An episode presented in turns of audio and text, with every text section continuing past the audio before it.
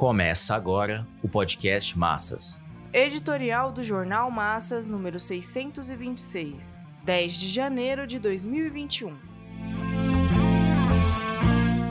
Agravamento da crise. Qual é a resposta da classe operária?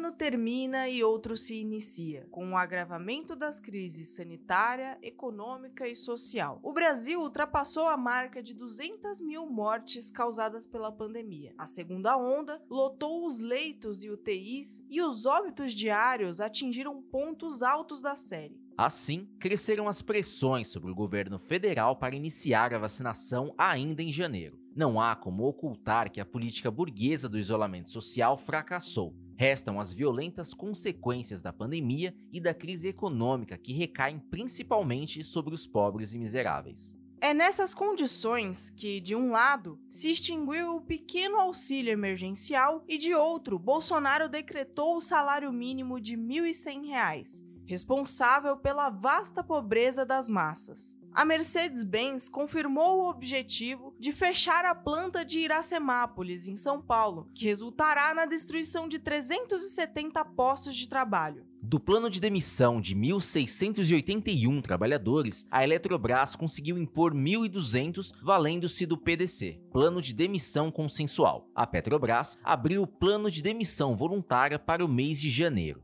A diretriz de rebaixamento dos salários e das demissões são duas vias interligadas e utilizada pelos capitalistas e seus governos para descarregarem a crise econômica sobre a classe operária e demais trabalhadores. No fim do ano, os preços dos produtos de primeira necessidade foram elevados, pesando enormemente no valor da cesta básica. O salário mínimo de Bolsonaro é uma afronta às necessidades elementares da maioria dos brasileiros. Nesse mesmo espaço de tempo, o agronegócio realizou um tratoraço no interior do estado de São Paulo, exigindo do governador Dória a revogação da medida fiscal que retira 20% dos subsídios e benefícios, reonerando o ICMS. A Federação da Agricultura e Pecuária do Estado de São Paulo, FAESP, e a Associação Paulista de Supermercado, APAS, mobilizaram 300 municípios com um tratoraço.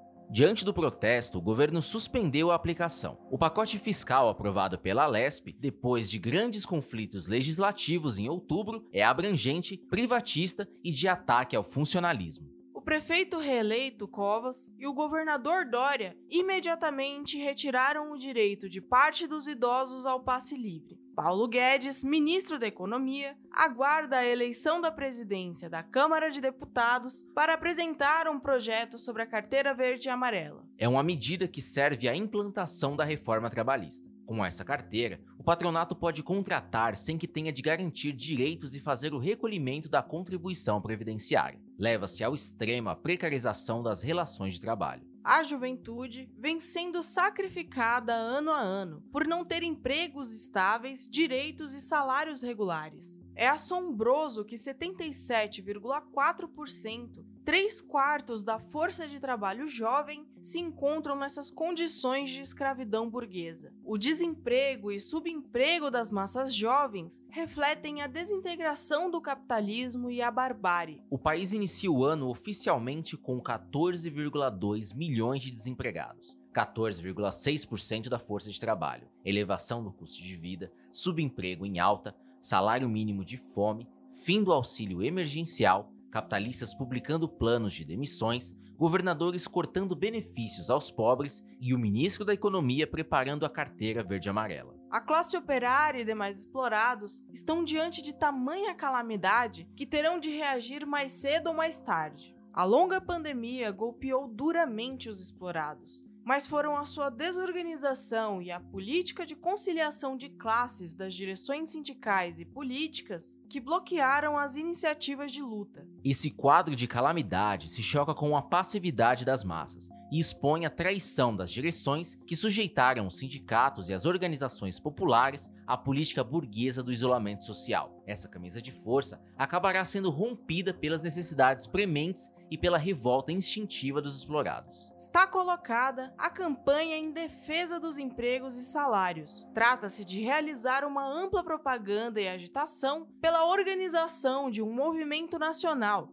constituído sobre a base das assembleias e dos comitês de base. Está ficando difícil a burocracia sindical manter o bloqueio da ação direta do proletariado. A bandeira de que as direções sindicais rompam com a política de subordinação aos interesses da burguesia e abram os sindicatos para as massas se torna cada vez mais compreensível aos empregados e desempregados, em particular à juventude. É por essa via que a classe operária se recuperará dos golpes sofridos e encabeçará o movimento da maioria oprimida contra a burguesia e seus governantes.